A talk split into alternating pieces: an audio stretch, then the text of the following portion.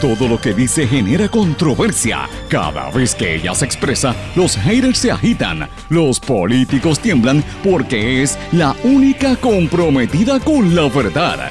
Periodista, bloguera, relacionista licenciada, analista de la noticia, escritora y le dicen la provocadora en las redes sociales. Y ahora comienza en blanco y negro con Sandra Rodríguez Coto. Proliferan las luces azules en todo Puerto Rico. ¿A qué se debe y qué efecto tienen estas luces? Mientras siguen los derrumbes, la criminalidad y la corrupción, seguimos destacando temas de los que no quieren hablar, como fue el caso de los enfermos con COVID secuestrados en los hospitales. Bienvenidos a su programa en blanco y negro con Sandra para hoy viernes 11 de noviembre de 2022. Les saluda Sandra Rodríguez Coto. Prolifera las luces azules en todo Puerto Rico. ¿Por qué hay tantas luces azules? ¿A qué se debe? ¿Cuál es el efecto de esto? Lo vamos a hablar hoy aquí. Realizan protesta a gritos contra el criptoinversionista Brock Pierce durante actividad en el Hotel Fairmont en San Juan. Lo anticipamos hace meses hay unos nexos directos entre los donantes de la campaña de Wanda Vázquez y los donantes de la campaña de Pierluisi. Ahora el gobernador Pierluisi admite que se reunió esta semana con el inversionista John Paulson y con su ayudante que es testigo en, en el caso contra Wanda Vázquez. Eh, y esta reunión fue en un hotel en el condado. Departamento de Justicia refiere al panel del FEI alegaciones sobre paralización de pesquisa por asesinato de Kevin Fred. Legislatura le dice no a Walgreens y a CBS en su intento de regresar como proveedores del plan vital. Se deteriora la confianza del consumidor en la economía. La mayoría no está satisfecha con la gestión gubernamental y estima que no habrá mejoría económica en lo que resta de año.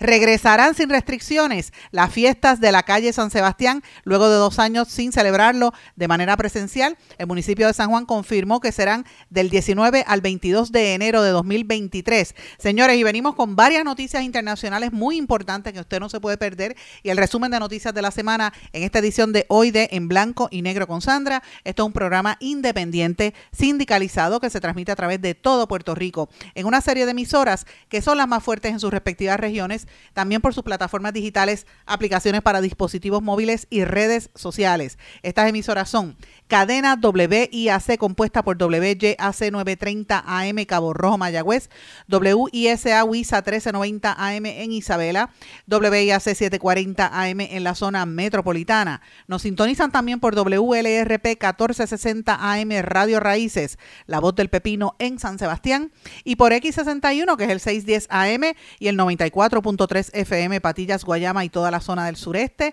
y del este del país y pronto en unas nuevas emisoras que vamos a dejarlo a saber en las próximas semanas. Vamos de lleno, mis amigos, con los temas para el día de hoy. En blanco y negro con Sandra Rodríguez Coto.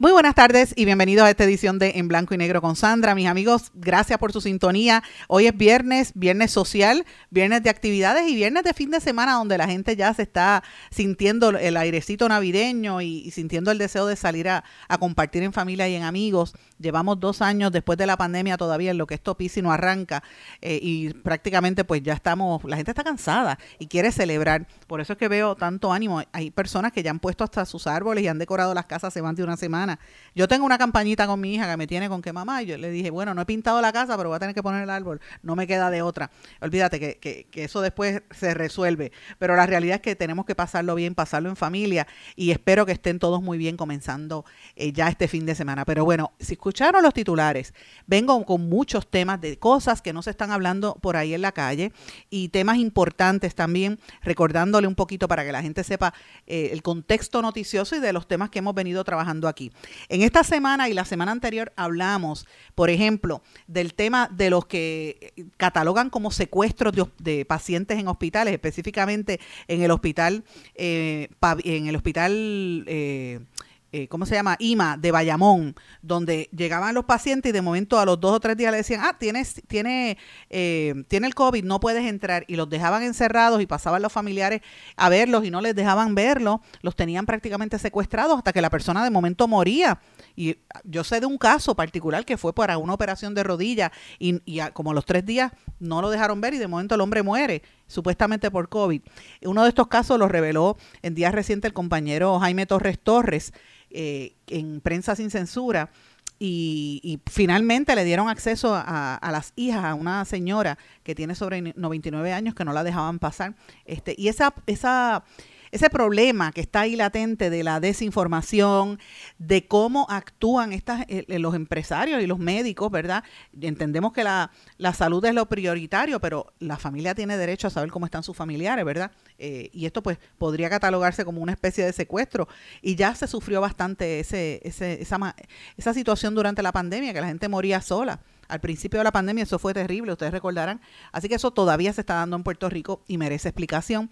Eh, pero esta semana lo hemos traído consistentemente y, y ese es uno de los temas. Otro de los temas que quiero traerle, que es el de los titulares, es que yo no sé si ustedes se han dado cuenta que en algunos lugares en todo Puerto Rico están colocando luces azules. Esto particularmente, las luces azules las están poniendo en barrios y en urbanizaciones.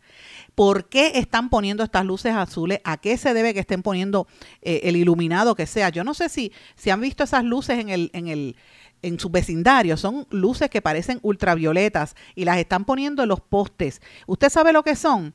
Y entonces te van a decir, bueno, es que vino una orden y vinieron en azul por equivocación. Sí, Pepe, señores. En Miami ya están cambiando todas las luces por ese azul. Está ocurriendo en muchas áreas, en Carolina, en Bayamón, en San Juan. Y el que no sepa, tenga cuidado porque estas luces emiten radiación de las antenas 5G, que, pero más directa. Es como ese tipo de, de radiación. Tienen un aparato para medir la intensidad. Eh, y uno se tiene que preguntar por qué, por qué uno ha visto esas luces, qué está pasando y por qué el silencio. Y tenemos que alzar la voz ante este tema. En algunos lugares están bien proliferadas. Para que usted tenga una idea, mire, urbanización Lomas, detrás del Centro Judicial de Carolina. Allí eh, una señora que se comunicó con nosotros nos dijo que está muy enferma con síntomas de radiación. Ella cometió el error de pararse debajo de una de esas luces por mucho rato a mirarla. Barrio Pámpanos de carretera 678 en, en, Vega Alta también está llena de esas luces azules. Urbanización Sierra Bayamón. Urbanización Riverview en Bayamón. Carretera 174 de Bayamón hacia Aguas Buenas. En cada intersección hay de esas luces azules. Entrando al pueblo de Morovis también. En dirección al vertedero en Bayamón. La urbanización Villa Contesa y eh, la calle Buckingham y la calle Kent. Estoy mirando fotografías que ustedes, amigos, me han estado enviando. Y estas luces, hay que estar en alerta. No, eh, o sea, uno, yo conversaba eh, con la gente que me ha estado enviando esto, incluyendo a la, amiga Choco Horta, que fue una de las que me envió esto, me dice, Sandra, pero ¿qué es lo que nos está pasando? O sea, por todos lados le están dando golpes al pueblo puertorriqueño, pasan cosas, destruyen nuestro ambiente, el recursos naturales es inexistente esa oficina. Mire lo que está pasando en Aguadilla, que están destruyendo la cueva de la Calondrina, volvieron a construir, a pesar de que dijeron que es ilegal y la, y la secretaria no dice nada. En las Salinas, allá en Salinas, en, usted sabe que, que rellenaron y no pasó nada. En Rincón, mire cómo han permitido, y hasta el Tribunal Supremo tuvo que llevar ese caso. O sea, el ambiente lo están destruyendo, ¿verdad? Pero entonces encima de eso, nosotros como ciudadanos, la gente se enferma y de momento aparecen enfermos con COVID, no, no los dejan entrar al hospital. Y ahora, estas luces azules de las cuales no tienen respuesta. El, la, he buscado información al respecto, ¿verdad? Y la, exposición constante a esta, lo que le llaman blue lights, después de mucho tiempo, puede provocar daños en la retina y en la visión, puede provocar, provocar problemas a largo plazo en la visión de las personas y tener lo que le llaman degeneración muscular, eh, macular en los ojos y también puede contribuir a que la gente le dé cataratas e incluso degenerar hasta en cáncer visual. Eh, entonces, uno no entiende cómo es que estas situaciones se están dando y por qué el silencio de las autoridades. Amigos, si ustedes me están escuchando, todo lo que me están escuchando, y ustedes vean esas luces, envíenme fotos, me las, me las postean en mi página de Facebook, en mi página de Instagram o en Twitter, porque tenemos que preguntarnos qué es lo que sucede y por qué las autoridades no contestan. Fíjense que ya les mencioné específicamente algunos sitios. Bayamón está lleno de estas luces, no entiendo por qué, eh, pero también está en Vega Alta, también están en Carolina, eh, y ya les mencioné algunos lugares de esto, en Villa en Bayamón. O sea, esto está en todo Puerto Rico. Así que estemos pendientes a ver por qué estas situaciones suceden. Uno no entiende. Pero bueno, señores, lo que sí es que tiene que entender uno que la gente está como agua para chocolate. El ambiente en la calle está bien caliente. Y mira lo que pasó ayer en el lujosísimo en el lujosísimo hotel, porque es que es la verdad, el lujosísimo hotel eh, Fairmont en, el, en San Juan, eh, había una manifestación impromptu de gente bien, bien vestida. Eh, allí, no estaban los pelús protestando con cacerola ni ropa negra. Era gente elegante, empresario, gente que luce como huéspedes en ese hotel. Mire lo que estaba pasando, señores.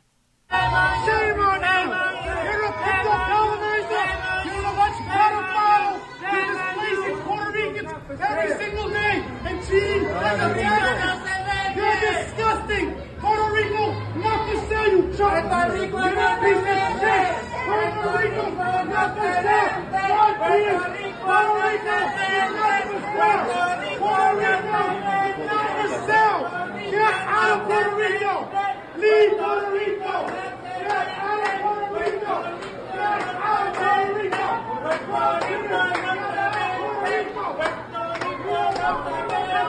Puerto Rico no se vende, get out of Puerto Rico, era lo que le gritaba un señor bien vestido que parecía, ¿verdad? Este, un empresario a el criptoinversionista Brock Pierce.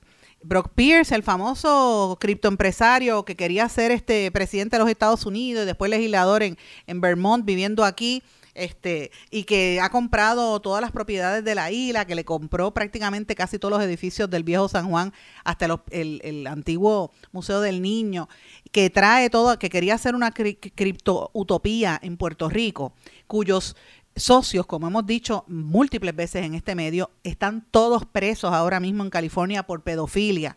Y eso esto que estoy diciendo lo digo con conocimiento de hecho y los refiero a que busquen en nuestro blog en blanco y negro con Sandra la historia, porque lo hemos publicado hace años que estamos diciendo que todos sus socios son pedófilos y están presos por esa misma razón. Este señor vino aquí bajo la ley, eh, bajo los incentivos contributivos de lo que ahora es la ley 60, antes era la ley 22 y eh, publicaron ese vídeo en las redes sociales de una manifestación repentina contra él en el mismo medio de los, del, del, hotel. El video publicado en las redes sociales muestra a un grupo de personas, incluyendo al líder sindical radicado en Nueva York, David Galarza que es el que usted escuchaba gritándole, reclamándole a Pierce por las adquisiciones de propiedades, diciéndole, leave Puerto Rico, váyase de aquí.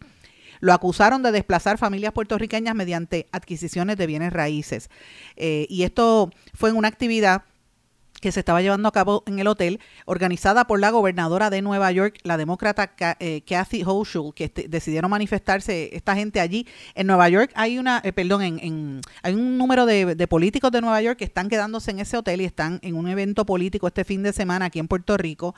Aprovecharon esta coyuntura y los mismos sindicalistas puertorriqueños son los que aprovecharon, lo vieron allí, empezaron a reclamarle y a gritarle al criptoempresario. Eh, y obviamente esto es parte del evento Somos, Somos Conference 2022 eh, que se está llevando a cabo en ese hotel.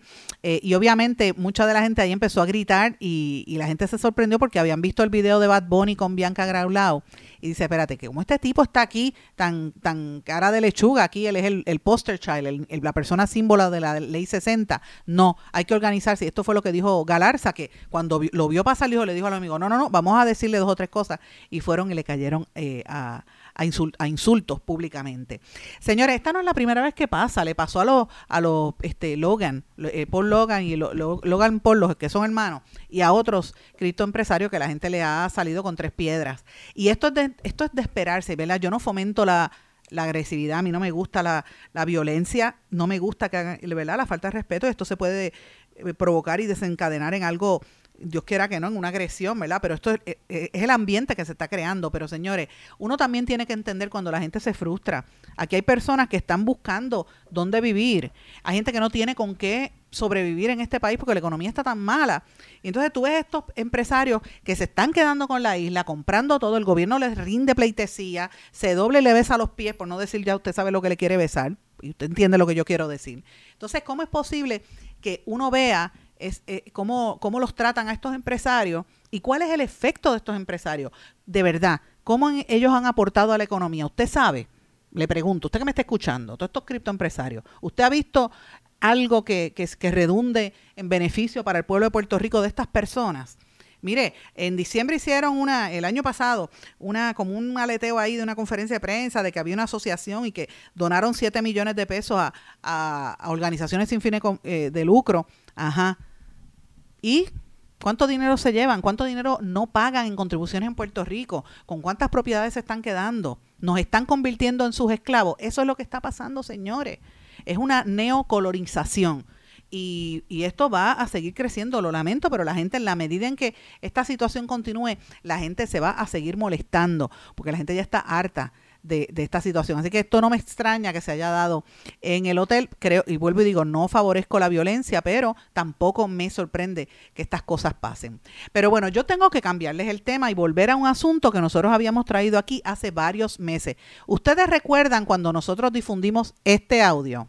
Se va a llamar y vamos a empezar con 50 mil dólares y yo tengo una agencia de investigación privada también, que es una compañía de seguridad, mandé a mi agencia a investigar toda la basura que pudiera haber encontrado de Rosana. Cuando le digo a mi abogado, hazme el paque, mi abogado me dice, mira, vas a perder el dinero, mí me enseñó las encuestas, Rosana López estaba tercera, olvídate de esto, pues entonces vamos a hacerlo como manda, yo no quiero que manda sea gobernadora. Aquí están los 50 mil dólares. Y ofrecí los 50 para que Juan no saliera gobernador. En ese momento me dicen, mira, ya no se necesita, eh, pero aquí los tenemos. Eh, ahí los pusieron. Yo no tenía intención ninguna de ocultar mi nombre, yo los ofrecí, yo llamé. No, en ese momento, como yo había creado el PAC, a mí me dijo mi abogado, y tengo que decir, mi abogado se llama Andrés Guillamar, porque yo tengo seis abogados diferentes. Y él me dice, se va a crear un PAC. Entonces, yo le dije, aquí tengo los 50 mil dólares, me avisas cuando lo necesites cuando lo necesito, ahí están La corporación se llama Castro Business Enterprises. El tipo recibe el cheque Castro Business Enterprises y el DBA y hace la entrada como que fue National Guard Exchange, cuando realmente la entidad jurídica es Castro Business Enterprises. Ustedes recuerdan eso, nosotros lo revelamos hace varios meses, esa, voz que ustedes escuchan ahí es Castro, es Ricky Castro, que había estado vinculado a MIDA y es un empresario puertorriqueño que dice en ese audio y abiertamente que estaba donando 50 mil pesos que se los iba a dar a, la campaña en contra de la candidata del Partido Popular a la alcaldía de San Juan, Rosana López, que prácticamente se desapareció del mapa, nadie sabe dónde está porque no, no llegó ni en los centros espiritistas, de hecho perdió casi casi cuarto lugar que daba en la alcaldía de San Juan, ¿verdad? Pero en el que le habla es una figura donde está admitiendo que va, le dice, mira, coge el dinero, en vez de darlo para irle en contra de ella, cáele arriba a Wanda Vázquez y usa el dinero para la campaña de Wanda Vázquez entonces él lo pasa. ¿Y quién le sugirió eso? Su abogado, y ustedes lo escucharon, que él dijo que su abogado era eh, Andrés Guillemart, cuñado de Pedro Pierluisi, ¿verdad? El, el, esposo de Caridad Pierluisi. ¿Por qué yo traigo esto, señores? Porque desde hace meses yo, cuando nosotros revelamos ese y otros audios que vinculaban todos estos esquemas de corrupción, eh, habíamos hablado de que todo esto se vinculaba al comité de campaña, al Super PAC que le hicieron al gobernador Pierluisi, por el cual su amigo Joe Fuentes está ahora mismo en la cárcel federal y vienen más investigaciones porque eso no ha terminado. Y ustedes recordarán que nosotros revelamos todo ese esquema, cuáles eran los vínculos que tenía eh, eh, todas estas, estas personas que donaban al Super PAC con los seguros en Puerto Rico, las relaciones que tenían con la familia Guillemard y con la familia Pierluisi y cómo se estaban eh, quedando con varios negocios muchas personas de la industria de seguros, casi todos identificados con el Partido Nuevo Progresista, se comunicaron con este medio, con este programa. En aquel momento ustedes recordarán, eso fue hace varios meses, se comunicaron a confirmar toda esta información y a decir que los habían desplazado del negocio que tenían por años para dárselo a todas estas personas que estaban vinculadas al Super PAC. En aquel momento nosotros dijimos que estas pesquisas están poniéndose cada día más calientes y que están levantando la voz, ¿verdad?, de que, de que esto se vincula. Y nosotros dijimos en aquel momento que cuando se hablaba de la campaña política y de la recaudación de fondos ilegales que se le alega hizo la campaña de Wanda Vázquez, nosotros dijimos en este programa y estamos en el récord, lo dijimos múltiples veces, que se relacionaban los miembros del Super de Wanda Vázquez con los de Pierluisi. Señores, es así. Poco a poco se está viendo esto. Entonces, usted tiene que pensar, pero ¿por qué tú traes esto ahora, Sandra? Sencillo. Porque el mismo gobernador Pierluisi admitió que se reunió con el inversionista John Paulson y con su testigo Gafar, Fahad Gafar, en el Hotel del Condado esta misma semana y que en esa reunión estaba Cari Pierluisi y el gobernador lo admitió con su boquita de comer. Bueno, yo tuve una reunión, fue, creo que fue en el día de ayer, o si no fue antes de ayer, ahora no recuerdo. por eso, exactamente. Yo tuve una reunión con el señor Polso. Eh, eh, ese día eh, yo, yo venía de Ceiba, él había pedido esa reunión y de camino al barco crucero que llegó por primera vez a Puerto Rico, Valiant Lady, pues sí, eh, paré en el Hotel Vanderbilt, que es las empresas del, señor Paulson, son dueñas de ese hotel, eh, y tuve la reunión con el señor Paulson. puede discutir el contenido de esa reunión? Básicamente el señor Paulson quería eh, informarme sobre los planes de expansión de sus empresas en Puerto Rico.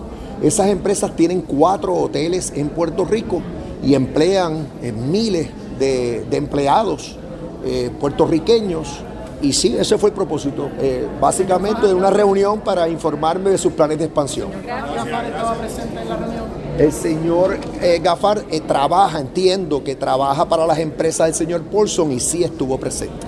Ya ustedes escucharon al gobernador, sí estuvo presente. ¿Por qué el gobernador lo admite? Miren, el que sigue este programa desde hace casi cinco años, usted sabe que hemos dicho consistentemente que Pierluisi para mí ha sido uno de los mejores abogados corporativos que yo he conocido en mi vida, y lo digo abiertamente porque lo, he visto en acción como abogado corporativo.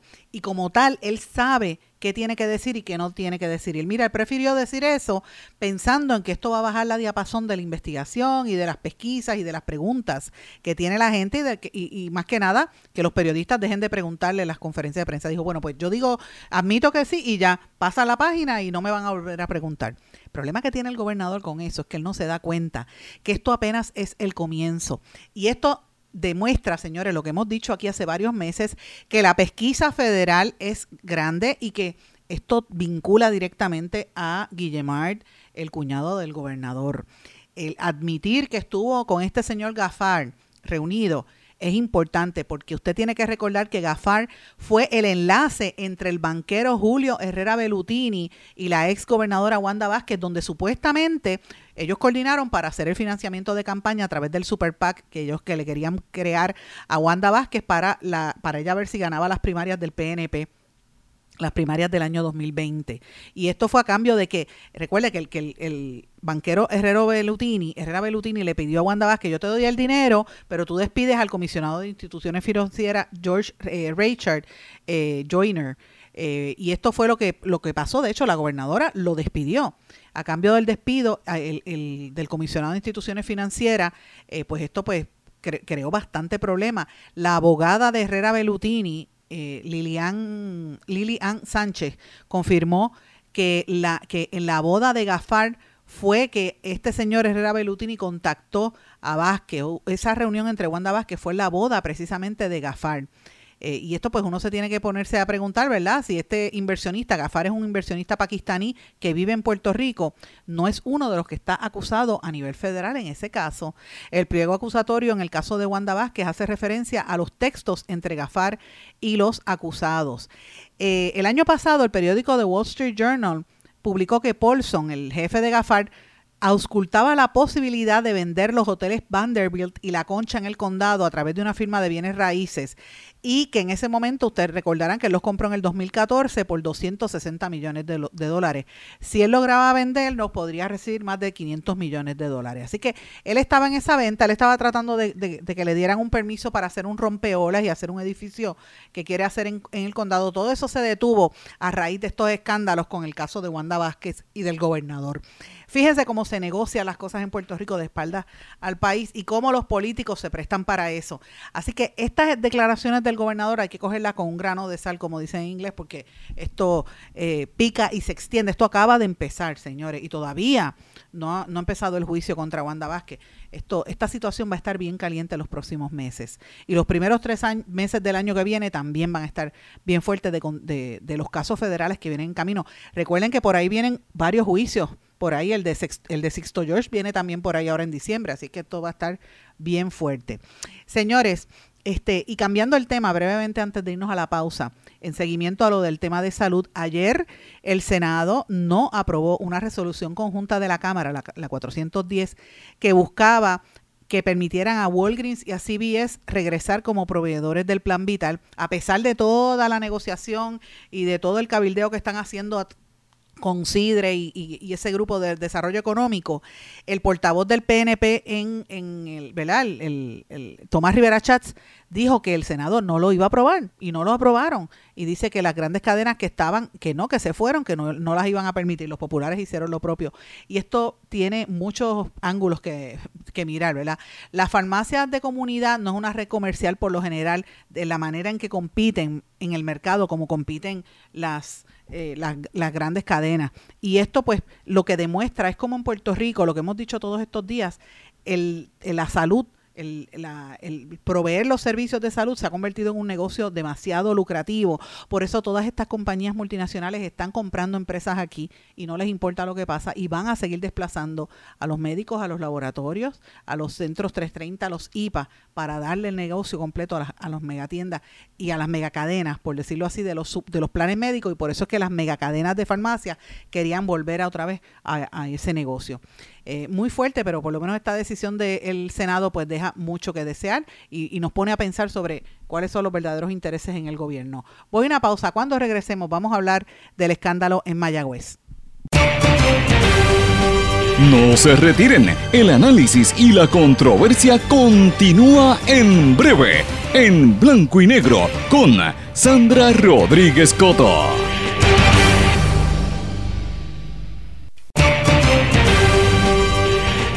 Y ya regresamos con el programa de la verdad, en blanco y negro, con Sandra Rodríguez Coto. Regresamos en blanco y negro con Sandra. Bueno, mis amigos, esto pica y se extiende, lo que tiene que ver con el municipio de Mayagüez y todas esas transacciones que hizo el, el, entonces alcalde José Guillermo Rodríguez con estos asesores financieros que hace unos días, creo que fue el miércoles si no me equivoco, un jurado los, los encontró culpables por estar eh, obviamente pues haciendo eh, fraude contra el gobierno municipal y contra el pueblo de Mayagüez, entre otras cosas. Pero fíjense qué cosa más interesante. El Contralor Electoral de Puerto Rico, que se supone que sea la entidad encargada de combatir la corrupción en el financiamiento de los comités políticos, ahora dice que lleva dos años investigando las alegaciones de posibles ilegalidades en el manejo financiero de la campaña por la alcaldía de Mayagüez y que los está investigando hace dos años. Perfecto, mire, busque hasta debajo de las tierras, de las, de las piedras Electoral. Eso es lo que hay que hacer ahora. Yo me pregunto, Contralor Electoral, antes de irnos a la pausa, yo estaba hablando de dos contiendas políticas, puse un audio donde se evidenciaba cómo gastaban dinero de más en la campaña de Wanda Vázquez y en la campaña de Pedro Pierluisi y, y Contralor Electoral, ¿dónde estaba usted metido ahí? ¿O es que solamente hacia los populares? Pregunto yo. No estoy diciendo que los populares sean santos y mucho menos el, el exalcalde de Mayagüez. No me malinterprete. Lo que estoy diciendo es que lo que es igual no es ventaja. Y mire, no politiqueen investiga a todo el mundo, pero no le tire solamente a los populares porque se le ve la costura. Trate de disimularlo un poquito. ¿A qué no investiga el PNP? ¿A qué no lo dice? ¿Por qué no investigó el esquema que provocó que los federales se fueran detrás de una ex gobernadora? ¿Dónde está el Contralor Electoral en ese proceso? Por eso es que lo digo, señores, estas noticias hay que cogerlas con pinza. Cuando dicen estas cosas y el público que me está escuchando tiene que tener la inteligencia suficiente para entender lo que yo le digo. No es no es que estamos en contra de, que investiguen a los populares, no, aquí hay que meter, y si el alcalde fue eh, culpable, que lo metan preso. Pero señores, no hagan un show politiquero porque el que se afecta es el pueblo de Puerto Rico, el pueblo en general. Aquí el Contralor Electoral se hizo de la vista gorda con un montón de, de, acusaciones que hay específicamente y alegaciones en contra de la ex gobernadora que está ahora en, en un caso federal y del incumbente Pedro Pierluisi, que su amigo y mano derecha está cumpliendo cárcel y posiblemente se lleven dos o tres enredados en los próximos meses. ¿Dónde estaba el Contralor Electoral? Esa es la pregunta. Entonces, deja que pase dos años para entonces ahora, cuando el tribunal, un jurado, determina que estos que asesoraron al alcalde de Mayagüez son culpables, Ahora es que viene y saca cara el Contralor Electoral. Mire, ¿por qué no lo hizo antes? Contralor Electoral Walter Vélez Martínez. Usted estaba investigando, mire, ¿por qué no lo dijo? Él dice que lleva dos años investigando y que este, eh, ¿verdad? esto fue ante, hasta la existencia de indagaciones en ese momento de que el ex juez y, contratista municipal Arnaldo Irizarri, Irizarri había confesado que bajo juramento confesó que aportó dos mil dólares mensuales al Partido Popular y al comité municipal de ese partido. Si eso es correcto, mire, métalo preso, pero ya salió culpable. Y me refiero a, lo, que hizo el jurado federal, compuesto por ocho hombres y mujeres y cuatro mujeres, que encontró culpables el miércoles de ser cómplices de fraude a Irizarri Irizarri y al exdirector de la empresa municipal Mayagüez Economic Development Medi. Me refiero a Alejandro Riera Fernández, por hacer creer que el municipio, le, le dijeron al municipio que los nueve millones estaban seguros en una cuenta para la compraventa de, de valores en la bolsa. Según la prueba que desfiló en sala entre abril del 2016 y mayo del 2017, ambos contratistas cobraron entre 139.400 y 169.600 respectivamente en cheques por no hacer nada y venían de un desvío de fondos de MEDI. O sea, los fondos que eran del gobierno municipal los, pasaron para, para sus intereses personales y de colateral en ese fraude pusieron eh, propiedades municipales, los estadios, los edificios. esto es un escándalo. Por eso fue que le erradicaron un FEI al exalcalde, por eso lo sacaron al alcalde Guillito. Las acusaciones no son contra él, las acusaciones que hay contra Guillito es por negligente, porque permitió que eso pasara. Y de hecho, Quiquito Meléndez está haciendo cartas, él siempre está haciendo cartas todo el tiempo. Pues mira, el, representante del PNP hizo una carta para eh, referir esto, ¿verdad?, al secretario de Justicia y que investigue. Perfecto. Pero, ¿y qué pasa con los super PAC? Que eso ahí hay más dinero y esos son los, los poderosos de verdad. De hecho, ya está los federales. Tuvieron que venir los federales a meterle mano a Wanda Vázquez. Y lo que viene en camino, el amigo del gobernador también. Ya lo dije en el segmento anterior, los dos se relacionan.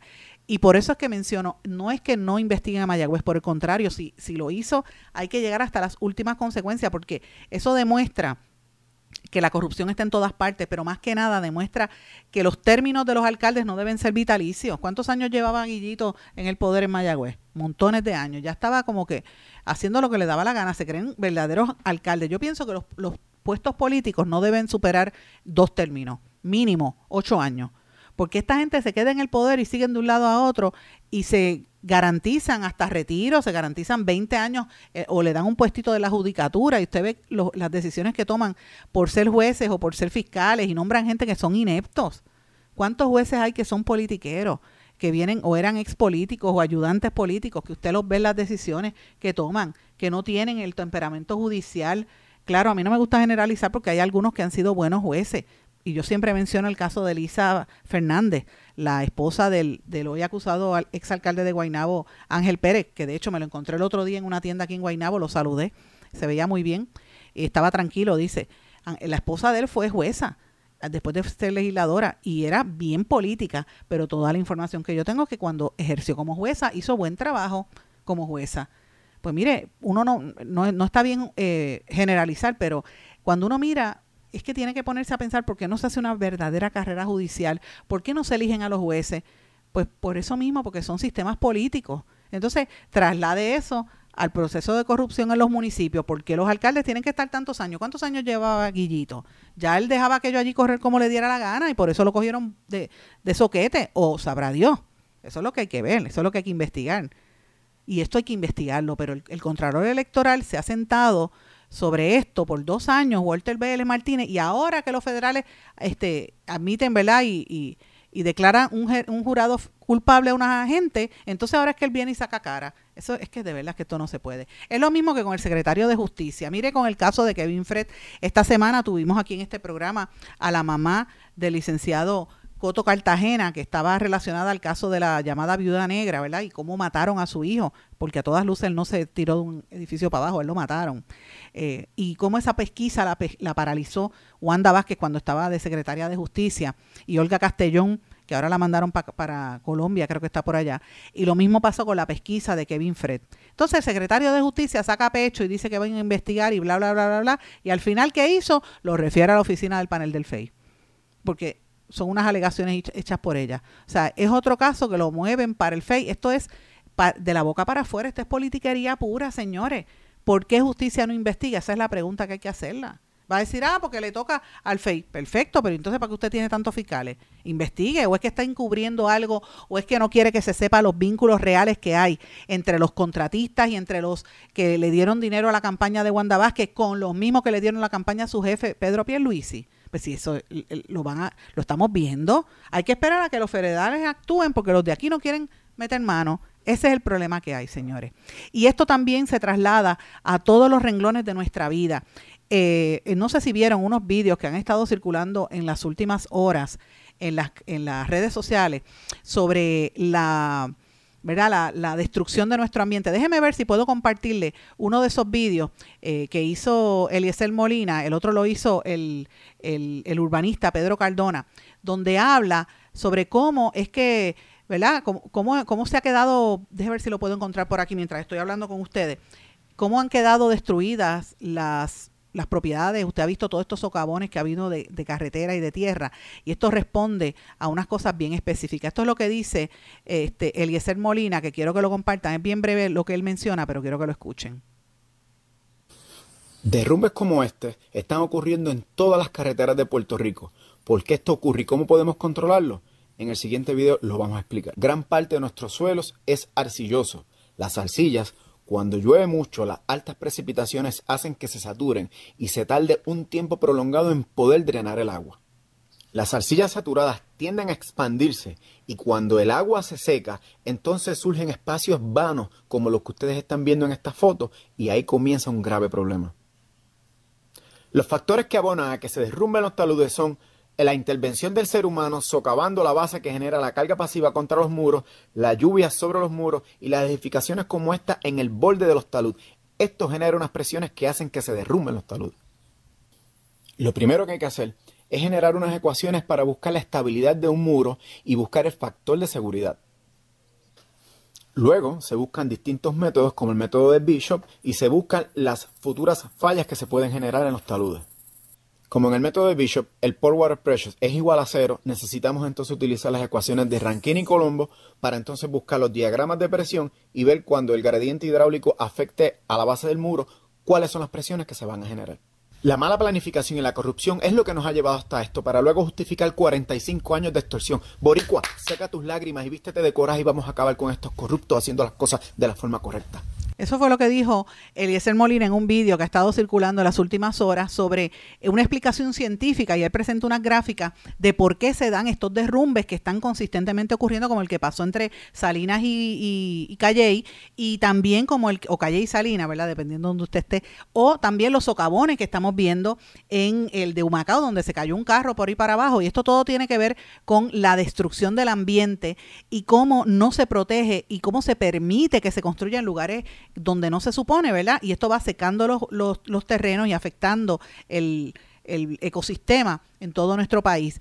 Y esto es lo que está provocando todas estas destrucciones. En Humacao, por ejemplo, el socavón por el cual cayó un vehículo en esta semana en la urbanización Ciudad Cristiana, el, e, ese hueco es de 77.3 en el en kilómetro 77.9, perdón, allí en, en esa área, en Humacao y el hueco es tan y tan grande que el carro, bueno, la persona se cayó. Eso fue una rotura en una tubería de aguas usadas, lo que causó ese socavón. Pero no sé si vieron urbanizaciones donde tiraron los tubos por el mismo patio de las casas y los tubos empezaron a colapsar porque los unieron con cemento. O sea, aquí se han dado permisos de manera ilegal para permitir supuestamente el desarrollo económico y ahora las construcciones, y lo que se han hecho son construcciones ilegales, destruyendo nuestro ambiente y, provocando todos estos males. Lo que hay que, hay que ver, todo el que me esté escuchando en este momento, le pido por favor, al que usted vea hablando de que esto se resuelve rápido, cuestiónele si tiene contratos con el gobierno. Porque por ahí yo he escuchado unos cuantos, eh, uno de esos es Carlos Pesquera, el que fue candidato a la gobernación, que estaba en un media tour en el día de ayer en diferentes emisoras de radio hablando de, la construcción, pero lo que no él, no dice es que, por ejemplo, lo que pasó en el expreso, en la autopista, él lo supervisó. Su compañía ha estado supervisando de que los cimientos estuvieran bien después del huracán, del terremoto. Eso, ¿sabe? Eso está bien hecho. ¿Cuánto dinero se ha llevado en contrato? Eso es lo que uno tiene que ver quién se está beneficiando de esto. Eh, y quién está haciendo el trabajo bien. Esas son las preguntas que tenemos que plantearnos. Pero por desgracia tenemos una junta de planificación y un OCPE, que no funcionan. Están pendientes a, aprobar un reglamento conjunto que el mismo Tribunal Supremo declaró inconstitucional porque el reglamento conjunto 2022 para permitir todas estas construcciones en Puerto Rico que revelamos aquí en este programa hace unos cuantos meses, ese reglamento conjunto lo quieren aprobar a como de lugar y es exactamente igual al que el reglamento conjunto anterior que fue el que el Tribunal Supremo determinó que era inconstitucional. Así que no tenemos quien vigile, tiene que hacerlo usted, el pueblo, nosotros tenemos que estar pendientes a estas cosas. Voy a una pausa, regresamos enseguida. No se retiren, el análisis y la controversia continúa en breve, en blanco y negro, con Sandra Rodríguez Coto. En mi pueblo se chinchorrea bien duro. Aquí me cubre mi plan médico y en tu pueblo también. En mi pueblo es donde tenemos las mejores vistas. Aquí cubre mi plan médico y en el tuyo también. En mi pueblo se goza de verdad. Aquí me cubre mi plan y en tu pueblo también. Plan de salud Menonita en todo Puerto Rico. El plan médico que te cubre con una extensa red de médicos, especialistas y laboratorios. Además, te cubre en el hospital de tu preferencia en cualquier lugar de Puerto Rico. Plan de salud Menonita. Pero tú sabes cómo es esto que te la.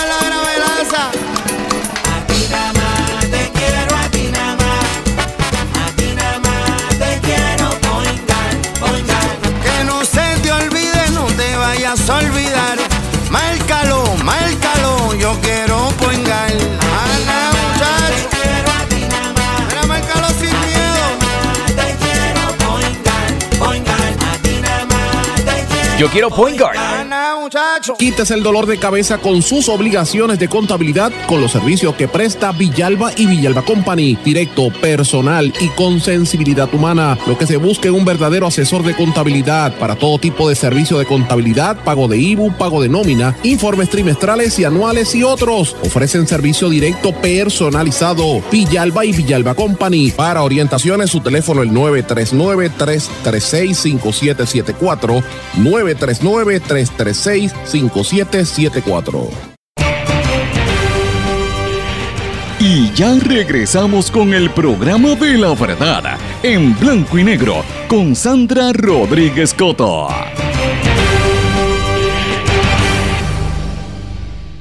Y regresamos a esta parte final de En Blanco y Negro con Sandra. Bueno, extiende por un año la orden de protección a favor de Ricky Martin en contra de su sobrino Denis Sánchez Martin. Eh, y esto pues se dio a conocer en horas de la tarde de ayer, después de haber salido nosotros del aire. La abogada, una de las abogadas de Ricky Martin, la amiga Dora Monserrate Peñacaricano, que es una, una, una abogada muy reconocida, una experta en estos temas, estaba diciendo que esto tiene que ver con unos intereses económicos del sobrino, eh, que es más o menos lo mismo que había dicho otro de sus abogados recientemente, José, José Andreu Fuentes. Así que veremos a ver qué sucede con esto. Recuerden que el sobrino lo había estado eh, acusando a él de, de, de violación y de otros actos, eh, ¿verdad?, este, sexuales, cosa que Ricky Martin eh, niega y de hecho que Ricky Martin lo lo está demandando por extorsión. La mamá de ese muchacho que lo acusa, la mamá, hermana de Ricky Martin, también dice que el muchacho está mal y que está mintiendo. Así es que, muchacho que tiene problemas de salud mental, y esto lo dijo Vanessa Martin, que mantiene todavía su trámite en los tribunales. Así que esto es bien fuerte este caso. Salió ayer en horas de la tarde, también salió después de nosotros salir del aire, salió la noticia de que las autoridades recuperaron el cuerpo de Leila Sierra Roena, una mujer que había sido arrastrada en un golpe de agua el pasado sábado en Juncos. Finalmente encontraron el cadáver. Una tragedia para esa familia, pero también una lección para todos que entendamos que no podemos cruzar cuando vea agua, no le pase por encima, no piensa que su carro va a tener más fuerza que esto. Y hay que tener cuidado eh, con, con estos cuerpos de agua. El, el suelo en Puerto Rico está bien saturado, hay que tener cuidado. Estas dos noticias salieron en horas de la tarde después de nosotros haber terminado el programa, pero quería mencionarlas. También quiero mencionar que la empresa Sonaco, esto es parte de los cambios que hay en la industria de la gasolina y del combustible en Puerto Rico. Pues ahora Ecomax cambió de dueño, lo adquiere Sonoco, era lo que antes era Peerless Oil and Chemicals, lo vendió por 70 millones de dólares y esto incluye toda la red de sobre 5.000 estaciones de servicio y gasolina en todo Puerto Rico. Esto siguen alineándose e, ese mercado de la gasolina. Mientras tanto, el, el índice de expectativa de gastos del consumidor que prepara la firma Inteligencia Económica and Retail Group reveló que la confianza del consumidor puertorriqueño en la economía se sigue deteriorando, la gente no está satisfecha con el gobierno, eh, que esto todo el mundo lo sabe, y estima que no va, a haber, no va a haber mejoría económica este año según el índice de expectativas de gastos del consumidor. ¿Usted sabe por qué yo traigo esto? Lo traigo porque yo ayer estaba hablando con una persona, una señora, que me dice, mira, esto está tan malo que ni siquiera las cajas de alimentos he visto. Y yo me quedé pensando y dije, contra, esta señora tiene razón, porque cuando hubo el huracán María y el huracán, este, los terremotos, rápido las autoridades federales y el mismo gobierno empezó a repartir cajas de alimentos y vegetales. Y la gente que no tiene chavo, que no puede trabajar o que no tiene el dinero, pues por lo menos, si no puede ir a la tienda, ah, cuando eso pasó también en la pandemia, pues mira, comía de esas cajas y de eso se alimentaba, pero ahora ni eso hay. Así que esto abona a que la confianza del, consumidor esté tan bajita como revela esto. Hay una hay una actitud, ¿verdad? Por eso es que usted ve que el gobierno quiere mover y, empezar a repartir rápido el bono, lo repartió antes de tiempo, el bono de Navidad, entre los empleados públicos, porque quieren darle un empuje a las ventas de Navidad, pero todo apunta a que estas Navidades no van a generar tantos ingresos como esperaban. La gente está, la economía está bien fuerte, tiene inquieta a más del 77% de la población según este estudio. Y la gente se queja, aparte de que la economía está mala, el otro es el alza en los precios que eh, un 66% de los entrevistados dice, mira, no podemos con el alza, está demasiado caro, todo.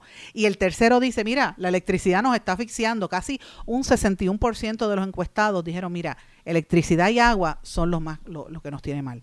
Y mientras tanto, usted ve que como la gente no puede ir a las tiendas a comprar y todo está tan caro, mire, a mí me pasó esta semana, yo tuve que ir a comprar un cuddle board, eh, no sé cómo se llama esto, que es como un, como si fuese una, cuestión que se comen los animalitos, para, es como, como cal, que los animalitos este, lo ponen en, en las aves, en, en las jaulitas de aves, pero eso se utiliza también como molde para hacer obras de arte y para hacer este fundido de, joyería. Y mi hija estaba haciendo un trabajo de eso y yo estaba buscándolo. Yo visité, sin mentirle, más de 16 sitios buscando dónde encontraba el dichoso board y lo compré en una tienda en cadena y cada uno costaba 11 dólares, 12 dólares. Y cuando uno se mete por internet, eso uno lo encuentra en un peso hasta 3 dólares. Claro, tienes que pagar el shipping, pero como quiera ganas, vas pagando 7 pesos, que es menos de lo que te cuesta en una tienda en Puerto Rico. Entonces, eso hace que la gente empiece a comprar más por internet.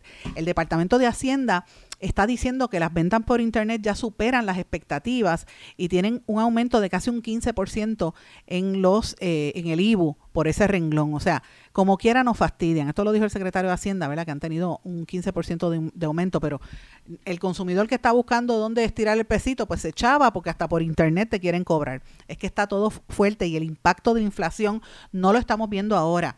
Y yo sé que necesitamos coger aire, la gente necesita descansar, estamos locos por empezar la Navidad, señores, pero ojo, no se vuelva loco porque en enero después viene el cantazo y después quién supera eso. Este es el problema que viene en enero y en febrero y ya se sabe que viene una inflación, el secretario de Hacienda lo tiene que admitir, es la realidad. Eh, quiero mencionar brevemente, no voy, a, no voy a entrar en detalle, pero mencionarlo porque es importante. El Tribunal Supremo de, Puerto, de los Estados Unidos va a haber en enero el caso donde el Centro de Periodismo Investigativo le radicó a la Junta de Control Fiscal porque no quiere dar acceso a información pública y quiere mantener confidenciales las comunicaciones. Esta vista oral se va a llevar a cabo el 11 de enero del próximo año y esto es bien importante porque es un, un reto a la ley promesa y esto es eh, para mí es extremadamente importante. Brevemente, y esto vamos a hablar de esto más adelante, así que esté pendiente porque este es uno de los temas que va a estar recurrente en las próximas semanas. En cuanto a las noticias internacionales, quiero mencionar algunos titulares iguales a los que mencioné esta mañana porque son importantes. No se sabe quién va a controlar el, finalmente el Congreso de los Estados Unidos, todavía hay un hay una divisiones. Mientras tanto, Wall Street está viendo unos buenos números, hay un repunte en la economía, eh, porque dicen que la inflación se está deteniendo, vamos a ver si es verdad. Eh, el presidente de los Estados Unidos se ha reunido con el homólogo de, eh, ¿verdad? De, de, de China para empezar a hablar, con, de Taiwán, ¿verdad? Para hablar sobre Taiwán y Ucrania. Eh, y entonces Estados Unidos realiza una prueba de misiles que ellos catalogan como provocadora en el Ártico. Este, y esto, pues los rusos ya pusieron la voz de alerta. Eh, dice, están probando cerca de nuestra zona. Eh, mientras tanto, Zelensky dice que no cierra la puerta a poder negociar con Rusia y detener la guerra. Eh, aquí al lado, en la República Dominicana, el presidente Abinader le salió con tres le salió el paso con tres piedras, ¿verdad? Al comisionado de las Naciones Unidas y dijo que República Dominicana no solamente va a continuar las deportaciones de haitianos, sino que las va a aumentar, que ellos no quieren haitianos en la República Dominicana. La gente que está saliendo eh, huyendo de la violencia en Haití, no los quieren en, la República Dominicana. Ustedes saben las historias, eh, ¿verdad?, que ha habido siempre entre ambos países, la- las controversias entre ambos países. Eh, también en Cuba, que es aquí en el Caribe, se está llevando a cabo una conferencia de cooperación internacional de la Asociación de Estados del Caribe, y me parece que esto es una noticia importante que aquí en Puerto Rico la gente no le presta atención porque como no somos un país, somos, ah, para términos políticos, somos una colonia, pues estas noticias no se cubren, pero ahí están líderes de prácticamente todas las naciones del Caribe reunidos hablando de desarrollo económico en la región. El Grupo de Puebla se reúne en Colombia con sus miras puestas a renovar la agenda progresista en el país eh, latinoamericano, así que ese es un tema también importante. Eh, Boric, el presidente de Chile, realiza su primer viaje a la eh, ¿cómo es? Araucanay- Araucanía, perdón, Araucanía, la región asolada por la violencia y los reclamos de los indios mapuches en Chile, en el que este año han habido por lo menos siete muertos en esa región y el presidente va a estar por allí. Lunanomics en su laberinto, estos son los desafíos más grandes al- al- a la campaña económica que ha promovido y ha, pro- y ha prometido el nuevo presidente de Brasil, Lula.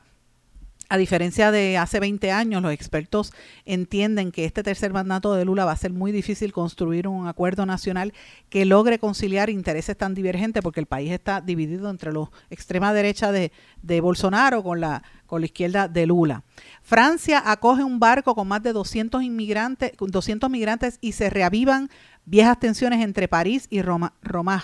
El Ocean, eh, Ocean Viking atracará vicinalmente en el puerto militar francés tras la negativa del gobierno italiano a acogerlo, pero ya finalmente los franceses lo van a acoger. No quieren, eh, le destruyen todos esos países de, África y cuando los africanos tratan de ir a sus antiguas metrópolis, no los quieren recibir, dejan que se mueran en el, agua. Eso es lo que está pasando en Europa. ¿Por qué von der Leyen no fue invitada a la reunión en la cumbre del G20, a la reunión con eh, Xi Jinping? La razón es por la tensión eh, que, existe entre la presidenta de la Comisión Europea con otros miembros del, de ese mismo sistema. Está fuerte lo que está ocurriendo allí. Señores, y termino con una noticia que yo creo que es buena, ya se anunció, pero la quiero reiterar.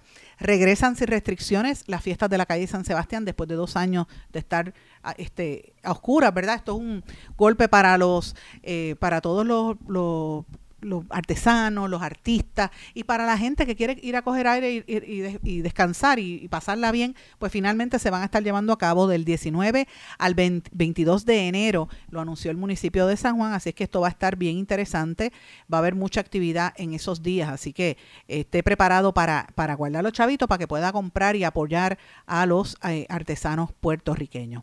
Pero señores, terminamos una semana que ha sido muy intensa, todos los días hemos traído noticias exclusivas, empezamos con los artículos que publicamos este domingo de las narrativas para ma- manipular a Puerto Rico. A dos años del ciclo electoral, el camino está siendo preparado para alinear los temas y evitar que la gente piense en lo que de verdad hace crisis.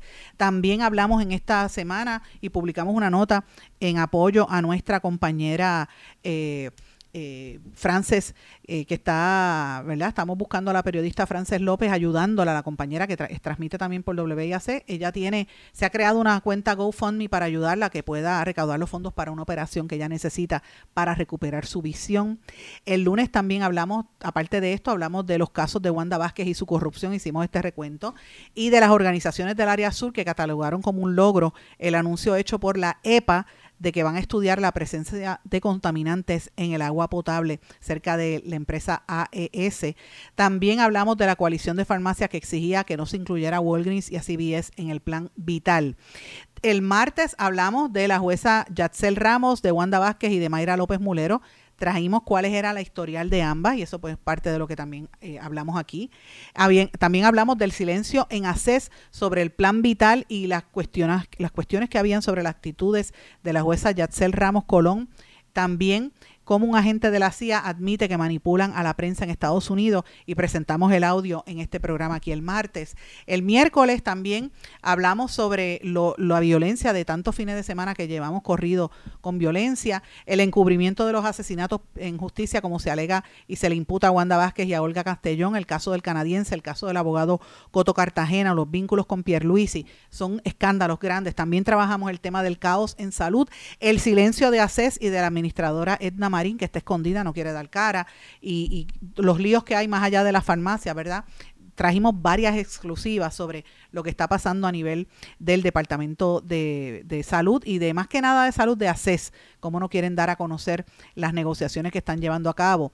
Eh, también tuvimos una entrevista exclusiva con, con la licenciada y ex jueza y ex fiscal también María Inés Cartagena Colón y su hijo José Coto Cartagena, familiares del asesinado abogado Carlos Coto Cartagena, que decían que iba a ser testigo en el caso de Aurea Vázquez Ríos, la llamada viuda negra. Trajimos también la continuación del caso de Julian Assange, del cual nadie quiere hablar en el mundo y menos aquí en Puerto Rico, de cómo le tapan la cara y quieren matar a un periodista, lo tienen aislado, un periodista que divulgó información que todo el mundo publicó, pues ahora lo, le han dado la espalda porque dicen que es un traidor, ¿verdad? Eh, y un- es un espía. Eh, y obviamente en el día de ayer, jueves, dimos seguimiento a los conflictos de intereses que hay en ACES y en salud. Esa fue la exclusiva que trajimos. Trajimos las controversias con el FEI por el nombramiento de los fiscales. Trajimos en seguimiento lo que está pasando en la República Dominicana, que están acelerando el proceso contra el ex eh, ministro Donald Guerrero y que es el dueño de Autogermana en Puerto Rico. Y dimos seguimiento al caso de eh, la fiscal Betsaida Quiñones, que se reunió con justicia, pero ese caso ya lo refirieron al FEI. Así que les he dado un panorama de todos los temas que hemos traído. Como siempre, usted puede buscar el resumen de noticias en internet, lo va a conseguir en nuestra página de Substack, en nuestro blog también, así es que le doy las gracias por el apoyo. Esté atento porque venimos con varias noticias en los próximos en las próximas horas y este fin de semana si hay que surgir algo, esté pendiente a mis redes sociales porque posiblemente demos a, a conocer varias noticias importantes. Con esto me despido, mis amigos. Que pasen todos buen fin de semana y nos volvemos a encontrar aquí en otra edición más de En Blanco y Negro con Sandra. ¿Se quedó con ganas de más? Busque a Sandra Rodríguez Coto en las redes sociales o acceda a en blanco y negro.blogspot.com porque a la hora de decir la verdad solo hay una persona en la cual se puede confiar. Sandra Rodríguez Coto en blanco y negro.